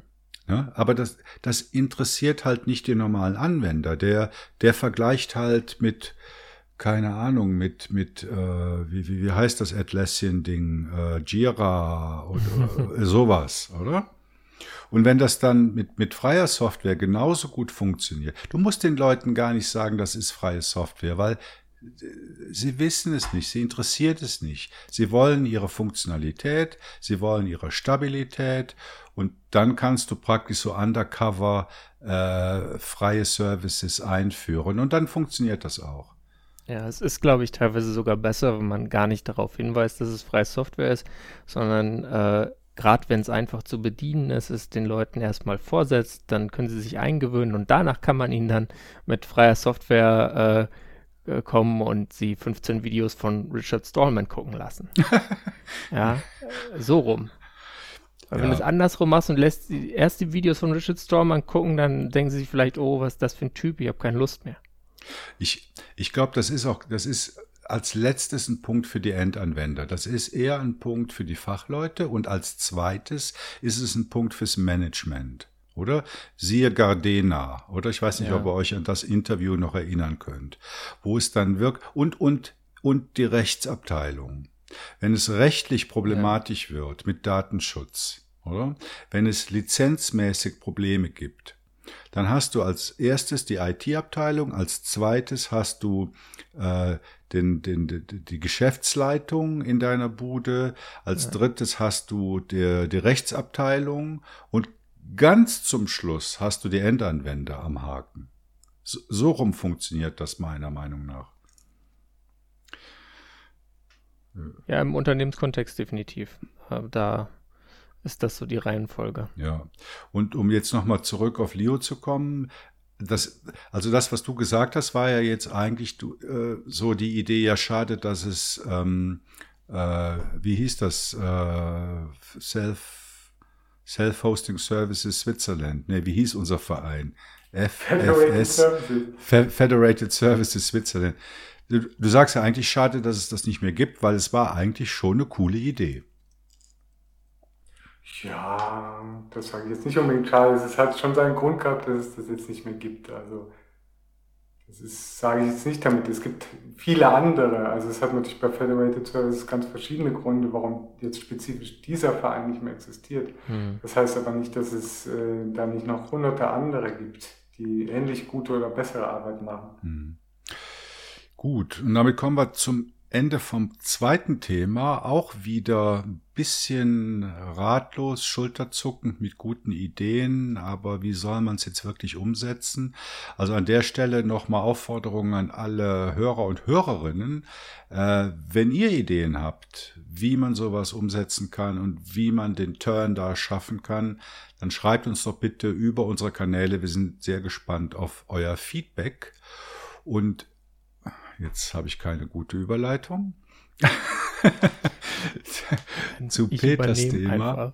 Genau, Peter, mach mal die gute Überleitung. Ja, ich habe vielleicht einen Ansatz. Und zwar bin ich äh, bei einem Verein aktiv oder in Gründung befindlichen Verein aktiv, der auch Infrastruktur bereitstellt äh, und auch mit Open Source und zwar für äh, quasi die Klimabewegung, weil die natürlich auch dann oft in diesen großen Marken drin hängen und äh, dann auf einmal feststellen, dass Slack ziemlich teuer ist und deswegen bietet äh, Hack bzw. infraforfuture.de, also mit einer 4 äh, in der URL ähm, da Services an und genau diese große Markenfalle ist ja auch auf dem Smartphone-Markt ein äh, Problem, sage ich mal, wenn man so will, bei den Betriebssystemen. Da gibt es ja im Wesentlichen nur noch zwei. Und zwar ist es äh, iOS von Apple und dann äh, natürlich Android von Google, beziehungsweise der Open Handset Alliance, wie es ursprünglich mal hieß, auf äh, Geräten von diversen Herstellern. Und irgendwie ist es so, dass man so denkt, ja, hm, GNU Linux, kann ich da nicht ein GNU Linux drauf la lassen? Ob ich jetzt GNU plus Linux oder GNU slash Linux äh, sage, wenn ich GNU Linux sage, könnt ihr euch selber äh, aussuchen. Ähm, und weil es gab ja relativ früh schon mobile Geräte, schon bevor Smartphones sich überhaupt verbreitet haben, auf denen irgendwie so ein halbwegs brauchbares Linux lief, wie zum Beispiel äh, der Sharp Saurus als PDA. Also als quasi Smartphone, nur ohne den Telefonteil. Und 2007 äh, kam dann äh, OpenMoko, äh, betrat die Weltbühne und hat ähm, dann äh, ein, zwei Geräte produziert, ähm, die beide so PDAs waren mit quasi einem Mobiltelefonteil daran, die dann auf äh, Arbeit, die vorher schon von Projekten wie handhelds.org oder linux2go.org äh, entwickelt wurden, fortgesetzt haben, um, zu, um einfach mal zu sagen, hey, ich habe jetzt hier ein Smartphone mit Linux und äh, das ist jetzt auch ein richtiges Linux und nicht irgendwie, das hat es nämlich vorher auch schon gegeben, äh, irgendwie so ein, so ein semi-gutes, proprietär zusammengedengeltes Zeug, wie was Motorola vorher auf Geräten rausgeliefert hatte. OpenMoko, ähm, Ralf hat dazu äh, 2008 einen Artikel geschrieben, der damit schließt, ich bin gespannt, ob diesem Projekt der Schritt gelingt, ein offenes Produkt am Markt zu etablieren oder ob es ein Gadget für Linux-Geeks bleiben wird. Zu wünschen wäre ersteres. Ja, leider äh, blieb es ein Gadget für Linux-Geeks. Und auch als dann so Branchengrößen wie der damalige Marktführer Nokia ein Linux-Smartphone äh, auf den Markt brachten, äh, 2009 mit dem Nokia N900 und dann später nochmal äh, mit deutlich technischen Änderungen. Also die haben eigentlich ihren mindestens halben Stack nochmal über den Haufen geworfen. Mit dem äh, Nokia N9 ähm, hat sich das nicht durchgesetzt, sondern stattdessen äh, hat sich Android eben etabliert. Äh, da kam das erste Gerät übrigens nochmal für die Timeline so 2008 in den USA auf den Markt und dann 2009 in Deutschland. Ähm, und nach diesem Nokia N9 gab es dann noch weitere GNU Linux auf Smartphones Ansätze, aber die möchte ich jetzt gar nicht groß erwähnen. Ich meine, das sind so Sachen wie natürlich Selfish OS von äh, Yola. Die, das waren ehemalige Nokia-Leute, die da versucht haben, quasi einfach weiterzumachen. Oder auch äh, Canonical mit Ubuntu Touch. Aber das sind für mich insofern zähle ich diese Geräte nur halb dazu, weil das alles so Dinger sind, die laufen sind Geräte, die sind eigentlich für Android gemacht mit einem Android-Kernel und dann ist da so eine Kompatibilitätsschicht und darauf läuft dann dein, dein, dein Linux. 2017 ist dann die Firma Purism äh, hergegangen und hat ein Produkt angekündigt. Ähm, die hatten vorher schon so Laptops gemacht mit Core Boot und das machen sie auch immer noch. Haben gesagt, hey, wir machen jetzt mal, wir wollen mal ein Smartphone machen, wir nennen es Librem 5 und äh, haben einen Crowdfunder gemacht im äh, September, Oktober, so ungefähr. Und äh, der war dann auch erfolgreich. Aber das Problem war, äh, stellte sich raus, es ist irgendwie ziemlich schwierig, selber so eine Smartphone-Hardware zu bauen.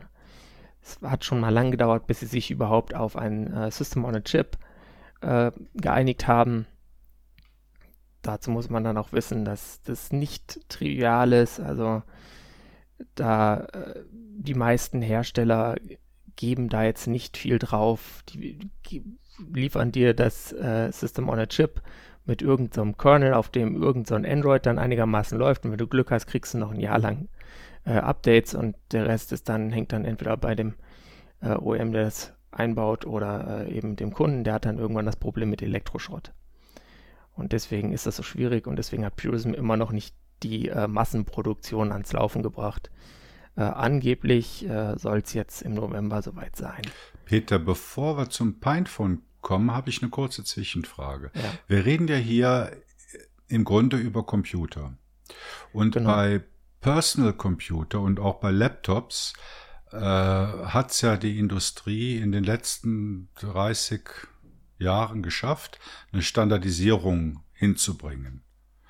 Also ich weiß nicht, ob das heute noch, ja, ist heute auch noch so. Du kannst ja. halt in den Laden gehen, oder? In, früher, so in den 90er, 2000er Jahren, da sprossen die PC-Läden in jeder Stadt aus dem Boden, wo du hingehen konntest, hast dir ein Gehäuse gekauft, ein Mainboard, deine Grafikkarte und hast das Ding so zusammengesteckt, wie, wie du früher deine Philips Autoradio in deinen Opel Kadett gesteckt hast. Warum ist das beim Smartphone nie passiert? Oder was ist der Grund? Warum kann das nicht beim Computer namens Smartphone genauso sein? Ich denke, es äh, liegt größtenteils daran, dass dieser ganze PC-Kram, den wir haben, der fing ja an als IBM PC, als ein Produkt und die anderen äh, nannten sich dann immer IBM PC kompatibel. Mhm. Anfangs. Sprich, da hat irgendwann mal jemand richtig den äh, die Arbeit reingesteckt und das äh, solide standardisiert, hat gesagt, hier so, das hier ist das BIOS, es gibt ja auch diese äh, Serie Halt and Catch Fire, wo die, glaube ich, das, das gerade das BIOS dann reimplementieren müssen, damit sie dann äh, quasi da ein Konkurrenzprodukt so auf den Markt bringen können zu IBM. Ähm, und bei ARM, bei den ARM-Systemen ist es halt nicht wirklich so. Da ist es, gibt es ja auch schon mal unzählige Prozessorhersteller. Es ist halt so, ARM sagt hier, äh, wir haben hier so Architekturvarianten, die lizenzieren wir. Das machen nur ein paar Firmen, die dann wirklich ihre eigenen Cores entwickeln, also Apple im Wesentlichen. Ähm, äh, Qualcomm hat es auch mal probiert, aber ich glaube, die sind jetzt eigentlich auch wieder zurück darauf, dass sie die, die Core-Designs dann auch noch von ARM lizenzieren. Und soweit ist es irgendwie noch halbwegs klar, aber in so einem System on a Chip sind ja dann noch deutlich mehr Komponenten drin. Und da ist halt dann überhaupt nichts standardisiert ähm, oder, oder kaum was standardisiert, was diese ganzen Multimedia-Beschleuniger und so weiter angeht. Da wird dann ganz viel entwickelt, was man halt auch braucht, damit so ein äh, modernes Betriebssystem flüssig läuft. Und äh, das ist aber alles Entwicklung, die wird halt dann mal so gemacht und dann ist das halt, wie ich, wie ich schon sagte, in so einem so einem Android-Kernel drin und äh, ja, äh, dann äh, kann man da, können Leute da viel Spaß und Freizeit rein implementieren und dann äh, kriegt man es vielleicht mal in so ein äh, Linux-Kernel aus dem äh, Mainline-Entwicklungszweig rein. Aber äh, es ist einfach schwierig und jedes dieser Systems on a Chip ist im Detail dann wieder ein bisschen anders oft. Und macht äh, Pine 64 jetzt irgendetwas besser? Die machen äh, da jetzt gar nicht mal so viel besser. Das, da, an dieser, dieser Grundproblematik kann ja auch Purism nichts machen. Purism hat sich halt für einen äh, Chip von NXP entschieden. Äh, Pine 64 hat sich quasi auf ihren, äh, ich sag mal, Standard-Chip, mit dem sie auch erst auf den Markt kamen, deren erstes Produkt war ein Singleboard-Computer, so, eine, so eine Art Raspberry Pi mit dem Pine A64, mit eben diesem All-Winner A64 äh, System on a Chip, was halt so ein damals was Tolles war, weil es irgendwie der erste äh, 64-Bit äh, Singleboard-Computer so war in diesem Preissegment. Ähm, ich glaube 2016 haben die angefangen äh, und diese, diesen Chip haben sie jetzt halt quasi reingebracht in dieses Pinephone, was unter anderem daran liegt, dass es halt bei den All-Winner-Chips, die in vielen Produkten drin sind und der Hersteller macht da auch nichts, aber es gibt halt dieses Linux Sanxi Projekt, was einfach da viel Arbeit reingesteckt hat, sodass äh, diese All-Winner Systems Ownerships, die halt ein paar Dollar nur kosten, äh, mittlerweile ganz gut unterstützt werden vom Linux-Kernel. Und ähm, das ist natürlich dann jetzt nichts Tolles von der Hardware her. Und das ist auch eine der, der Schwächen des Pinephones, äh, weil ich meine, wir haben ja ein System on a Chip von 2015. Da drin ist eine ARM Mali 400 MP2 Grafikeinheit. Die hatte ich auch, glaube ich, schon mal so in etwa in einem Galaxy S2 in 2011 in der Hand. Also diese Mali GPU ist ein Design aus 2008. Und äh, dann hat man eben noch äh, ja, vier Quad-Core-Kerne, äh, äh ja, vier, vier, vier 64-Bit-Kerne so, ähm, äh, In-Order-Architektur, also jetzt auch nichts, womit man jetzt äh, rechenleistungsmäßig viel bewegen kann. Äh, 2 oder 3 GB RAM, 16 bzw. 32 GB internen Speicher und Micro-SD-Kartenslot. Äh, und das Coole an dem Micro-SD-Kartenslot ist, wenn man in dieses System eine äh, Micro-SD-Karte äh, tut, auf deren Image ist und an einer bestimmten Stelle eben dann der Bootloader, also es bootet mit U-Boot in der Regel. Es gibt auch jemand, der hat jetzt noch einen anderen Bootloader entwickelt, aber das lassen wir jetzt einfach mal weg. Äh, dann äh, bootet das Ding per Default von der MicroSD-Karte, was es extrem einfach macht, einfach mal Distro-Hopping auf dem Smartphone zu betreiben. Und das finde ich so das Coole. Also wenn ich so ein bisschen über das Pinephone die Nachrichten verfolge, dann kommt mir jeden Tag kommen mir drei neue Distros vorbeigeflogen, die man jetzt auf dem Pinephone installieren kann. Ja, also es sind jetzt nicht jeden Tag drei. Ich meine, sonst wären wir jetzt mittlerweile bei viel, ziemlich vielen, weil ich weiß nicht, die Braveheart Edition wurde, glaube ich, so, äh, das war die erste, so die nicht nur für äh, Kernel-Developer war, ähm, sondern halt schon für Enthusiasten, wurde Anfang 2020 ausgeliefert. Äh, da wären wir jetzt ja dann schon bei knapp 1000 äh, Distributionen. Aber es stimmt schon, da gibt es eine Vielzahl von Projekten und ich habe sie jetzt auch nicht nochmal genau durchgezählt, weil äh, ich dann wieder eins vergessen würde und ähm, dann die Zahl nicht stimmen würde. Äh, es gab außerdem noch drei weitere Lieferchargen bisher. Äh, das sind die sogenannten Community Editions. Die erste war mit Ubuntu Touch. Ähm, die wurde Mitte des Jahres äh, ausgeliefert, da habe ich eine von. Dann kam Postmarket OS. Postmarket OS ist auch ein interessantes Projekt. Es fällt jetzt nicht unter GNU slash Linux, äh, sondern eigentlich nur unter Linux, weil es äh, ja ähm, auf ähm, Musel und äh, Busybox äh, aufbaut, äh, statt auf den, den GNU-Tools, aber ähm, ist eigentlich ein Betriebssystem, was äh, dazu da ist, dass man alte Hardware nochmal weiter betreiben kann. Die unterstützen sehr viele Geräte, sollte man sich auf jeden Fall ansehen, wenn ein dieses Thema generell interessiert. Äh, die wurden so im Anfang des dritten Quartals, äh, nee, das, ja, August, September wurden sie ausgeliefert und jetzt aktuell äh, kriegen die ersten Leute ihre äh, Tracking-Codes für die Manjaro Community Edition. Und äh, dabei wurde natürlich dann ein bisschen an der Hardware weiter iteriert. Also wenn man jetzt da einsteigt, dann sollte man meiner Meinung nach einfach die neueste Variante kaufen, die man so realistisch kriegen kann, weil die hat potenziell die wenigsten Hardware-Bugs. Mhm. Und also wenn wir jetzt da das, das Neueste vom, von der Hardware und das Neueste vom, nee, nee, lass mich anders fragen. Also diese ganzen Distros, die fürs äh, Pinephone da zur Verfügung stehen, ja. befruchten die sich? Ist das ein gesunder Wettbewerb, wo ja. jeder sagt, hey, also ich will jetzt äh, die Distro sein, oder die auf dem Pinephone am besten läuft? Ist das so?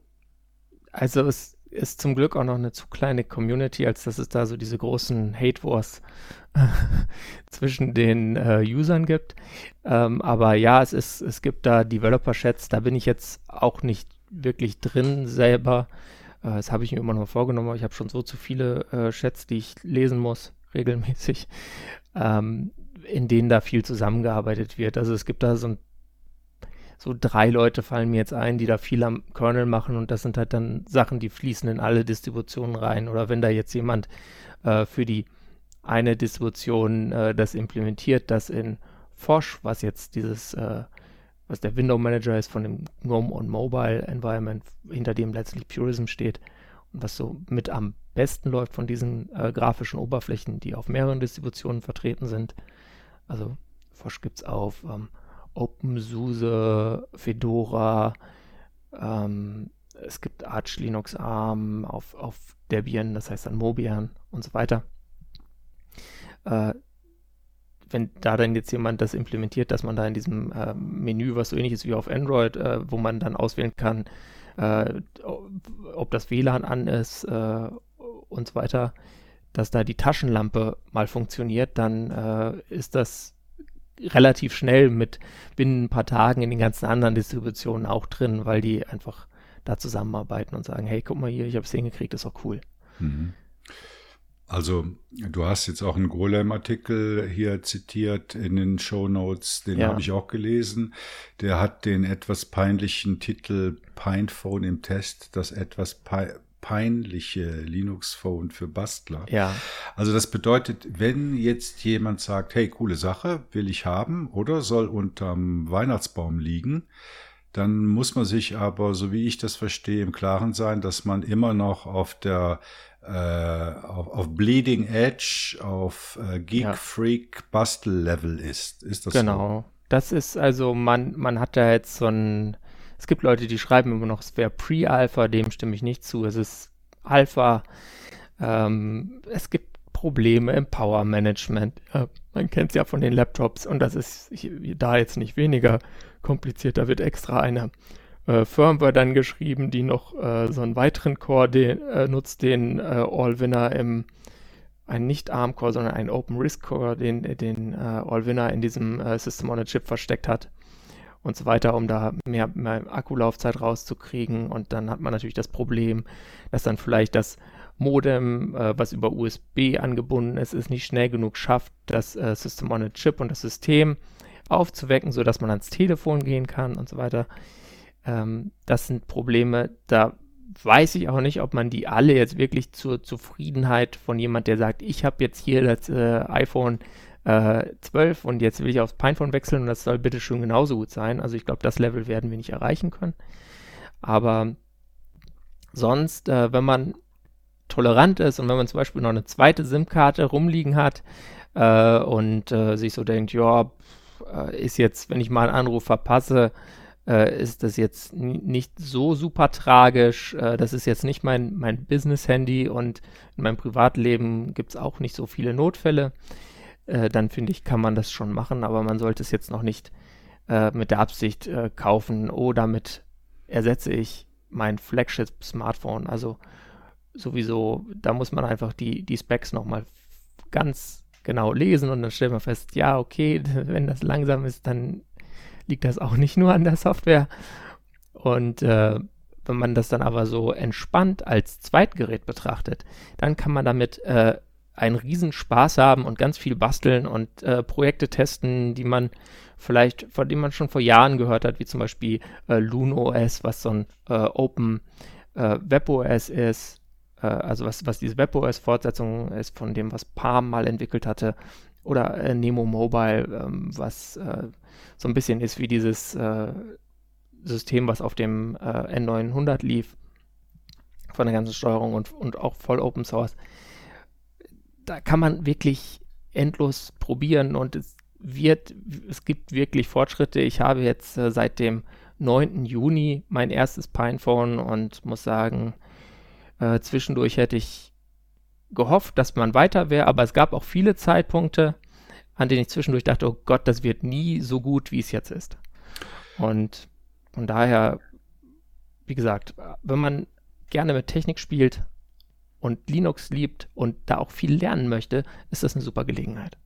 Also jetzt sind wir ja noch nicht bei unserer GNU Linux News Silvesterfolge angelangt, aber Peter, wenn ich dich jetzt fragen würde, wenn du in die Glaskugel schauen sollst, was würdest du schätzen, wann ist das Pinephone oder von mir aus auch das Librem 5, wann ist ist man softwaremäßig, betriebssystemmäßig, hardwaremäßig so weit, dass man wirklich sagen kann, okay, hier gibt es jetzt ein alltagstaugliches Telefon, was natürlich nicht an irgendwelche Flagship-Devices äh, äh, hinreicht, aber für den normalen Alltag ausreichend ist. Was ist da deine Grobschätzung? Ein Jahr, zwei, fünf Jahre? Äh, schwierig zu sagen. Ich würde sagen ein Jahr. Ein Jahr. Wenn diese Hardwares in einem Jahr nicht so weit sind, dann äh, muss es dann vermutlich auch irgendwann die nächsten Generationen geben. Also es wird keine wesentlich verbesserte Version vom Pinephone äh, geben, die jetzt deutlich schneller ist. Vor 2022 oder 2023 äh, hat Pine 64 auch so verkündet. Und es ist auch richtig, weil sonst äh, nimmt man ja die ganze Energie aus diesem, diesem jetzigen Projekt. Und das, was man sich äh, bewusst machen muss, ist, was für Services nutze ich, welche davon brauche ich wirklich? Und äh, dann äh, kann man halt schon mal zum Beispiel äh, in der in meiner App-Liste, die ist unter linmobapps.frama.io zu finden, kann man schon mal schauen, äh, ob es denn da schon mal irgendwie grob Apps gibt, die äh, das abdenken könnten, was man so an Anforderungsprofil hat. Mhm. Gut, also das Ganze ist sehr interessant, es entwickelt sich, oder? Es sind viele Player da mit drin, die mit Enthusiasmus dabei sind und wir hoffen, dass wir da äh, irgendwann zu alltagstauglichen Geräten kommen werden, wo es auch sehr viel Hoffnung und sehr viel Bewegung gibt. Das ist beim FSFE-Projekt Public Money Public Code. Und dazu habe ich ein Interview mit der Bonnie Mehring von der Free Software Foundation Europe geführt. Und da geht es darum, wie bringe ich das Thema Public Money, Public Code denn in Behörden und Organisationen ein. Viel Spaß beim Interview. Hallo Bonnie und herzlich willkommen beim GLN Podcast. Ich freue mich, dass ich heute ein Interview mit dir führen darf über Public Money, Public Code. Aber bevor wir damit anfangen, sag doch mal, wer du bist und was du machst. Hallo Ralf, sehr schön, dass ich heute da sein kann. Ich freue mich auch sehr. Genau, ich bin Bonnie Mehring und ich arbeite bei der FSFE als Junior Project Manager und nebenbei studiere ich noch in Marburg im Master inzwischen Genau, und bei der FSFE arbeite ich seit letztem Jahr. Das hat mit meinem Praktikum angefangen und dann bin ich einfach da geblieben mhm. und bin jetzt immer noch da. Sehr schön. Steht dein Studium irgendwie thematisch im Zusammenhang mit dem, was du bei der FSFE machst? Oh, I wish, I wish. also ich habe im Bachelor tatsächlich Politikwissenschaften studiert. Also das ist schon so ein, auf jeden Fall ein Zusammenhang da. Um, ähm, genau, und jetzt habe ich mich für einen Master eingeschrieben und das ist Wirtschaftsgeografie. Also das steht jetzt noch nicht so, glaube ich, damit in Zusammenhang. Das muss ich mal schauen, wie das dann so alles passt. Ja, im weitesten Sinne denke ich schon, dass das passt. Ähm, was, an welchen Themen arbeitest du denn bei der FSFE? Äh, eigentlich hauptsächlich an der Public Money Public Code Kampagne und dann mache ich noch den Software Freedom Podcast und bin für die Translator die Ansprechpartnerin, weil ich ja die Translator-Koordinatorin bin. Ja, also eben Public Money, Public Code ist unser Thema für das heutige Interview und zwar nicht so allgemein, sondern speziell geht es darum, wie man Behörden kontaktiert.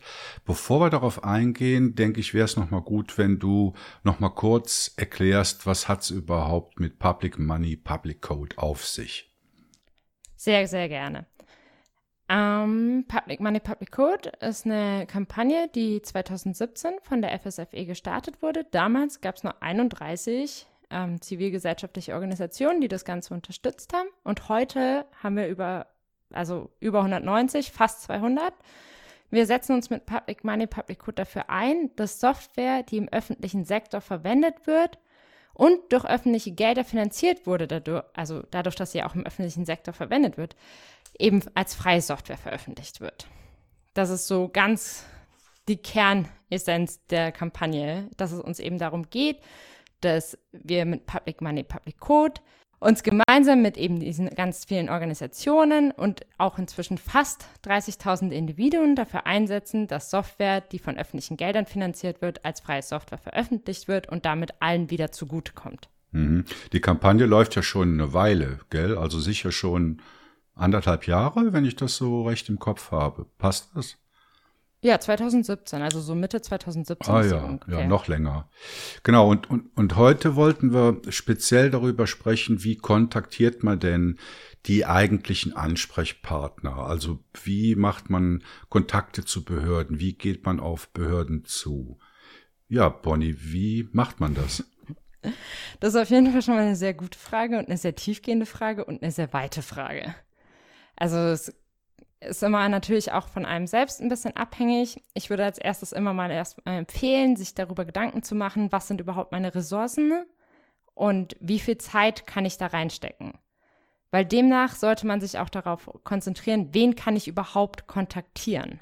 So, wenn ich halt jetzt irgendwie ganz viel arbeite, dann würde ich es nicht schaffen, das Parlament oder das Stadtparlament zu überzeugen vielleicht. Naja, das Stadtparlament schon, je nach Größe der Stadt, aber das Landesparlament zum Beispiel nicht. Also das ist halt schon eine größere Aufgabe und dann ist es erstmal gut, sich darüber Gedanken zu machen und den Fokus ein bisschen einzuschränken. Weil viele kleine Schritte können auch viel bewegen. Nachdem man sich dann irgendwie erstmal überlegt hat, wen man kontaktieren möchte, also was die Zielbehörde ist, das kann zum Beispiel auch ein Museum sein oder die Universität oder wie gesagt eben das kleinere Stadtparlament dann kann man sich mal schau also mal rumschauen, was haben die eigentlich für eine Verbindung zur freien Software?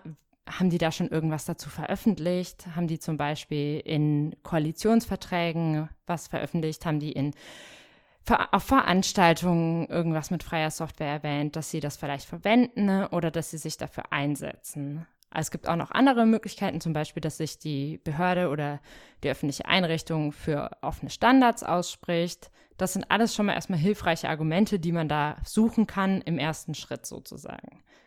Und danach sollte man sich dann auch mal umschauen, wer ist eigentlich mein Ansprechpartner?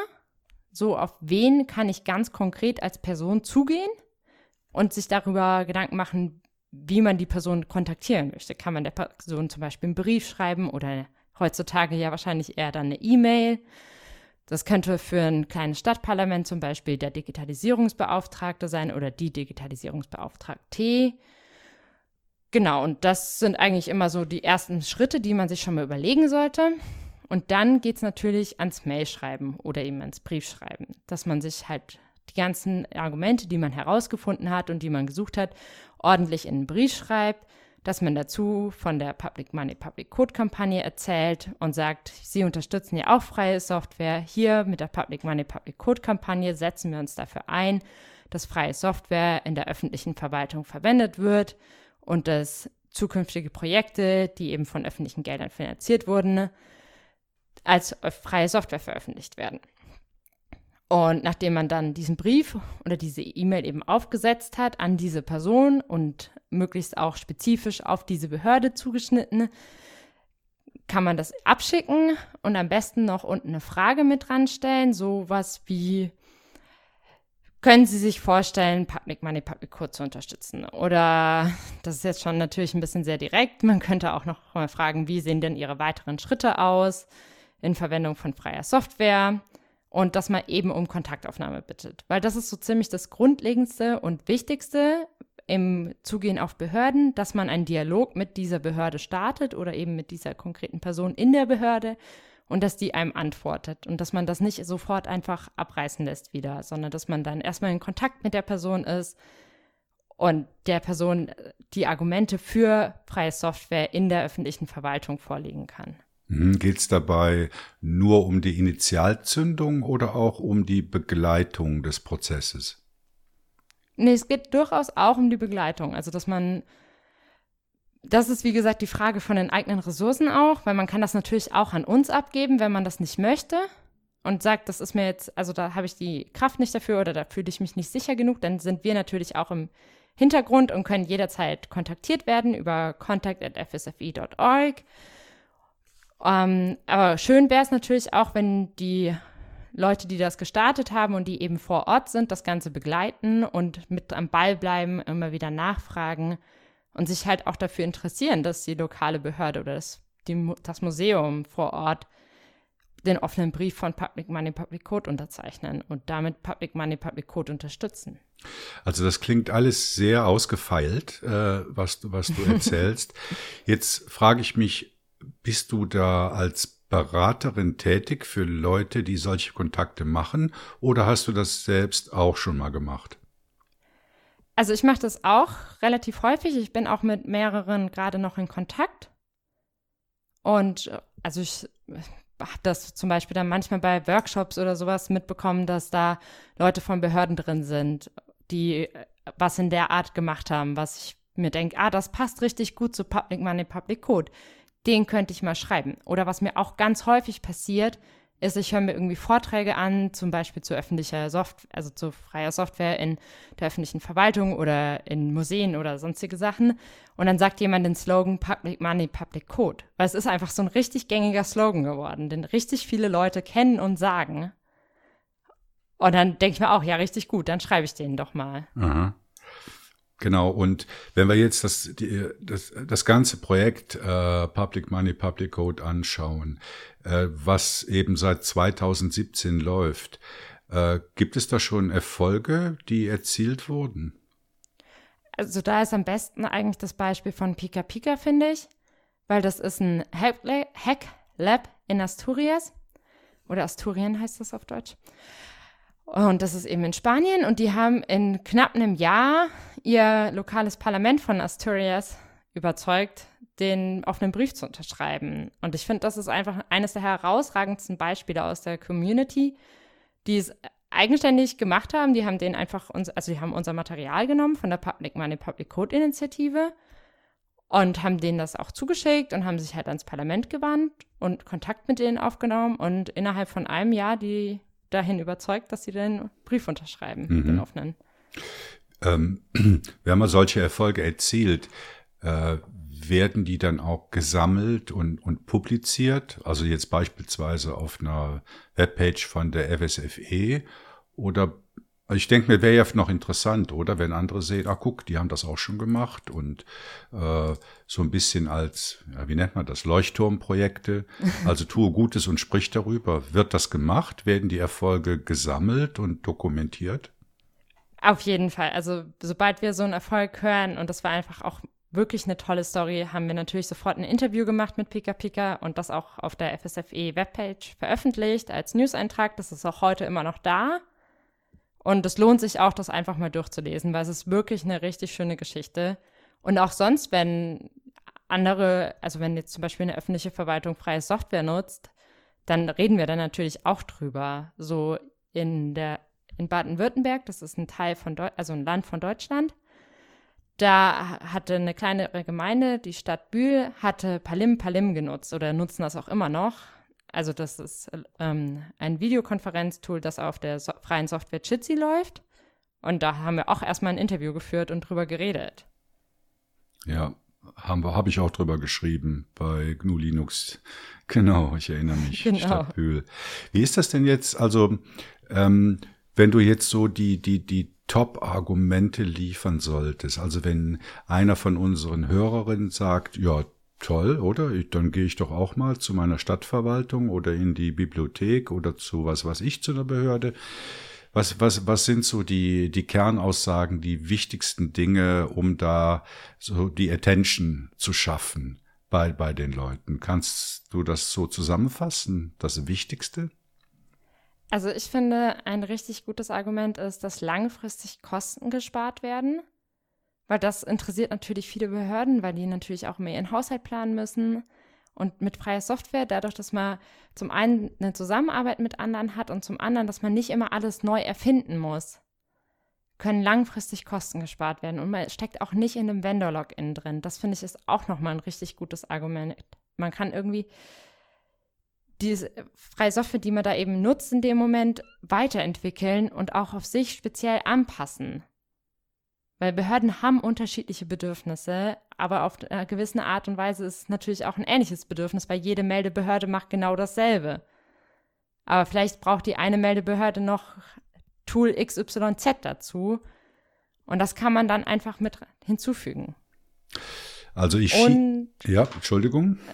Entschuldigung, das letzte Argument, das ich auch immer noch mit dazu sagen würde, ist, man gibt den Bürgerinnen und Bürgern auch was zurück weil es wird nicht einfach nur öffentliches Geld verwendet für eine proprietäre Software, die dann niemand zu sehen bekommt, wo irgendwie zig Lizenzen für gekauft werden, mit der aber dann halt nur die eine Behörde eben in dem konkreten Fall was anfangen kann, sondern es wird den Bürgerinnen und Bürgern durch freie Software was zurückgegeben. Mhm. Also da würde ich jetzt gerne mal frontal dagegen schießen, weil das erste, das, das, erste Argument, was du gebracht hast, das wird ja eigentlich so in der Free Software Community gar nicht so gern gehört, dass man nämlich als erstes sagt, ja, kostet ja nichts oder? Also, weil. Das ist gar nicht. Entschuldigung, nein, red aus. Ne, das, also, ich meine, das steht ja nirgendwo, dass es nichts kostet. Natürlich äh, kostet es was, oder? Man hat Migrationskosten, man hat Beratungskosten, man stellt vielleicht irgendein KMU ein, die etwas entwickeln für einen, man hat Kosten.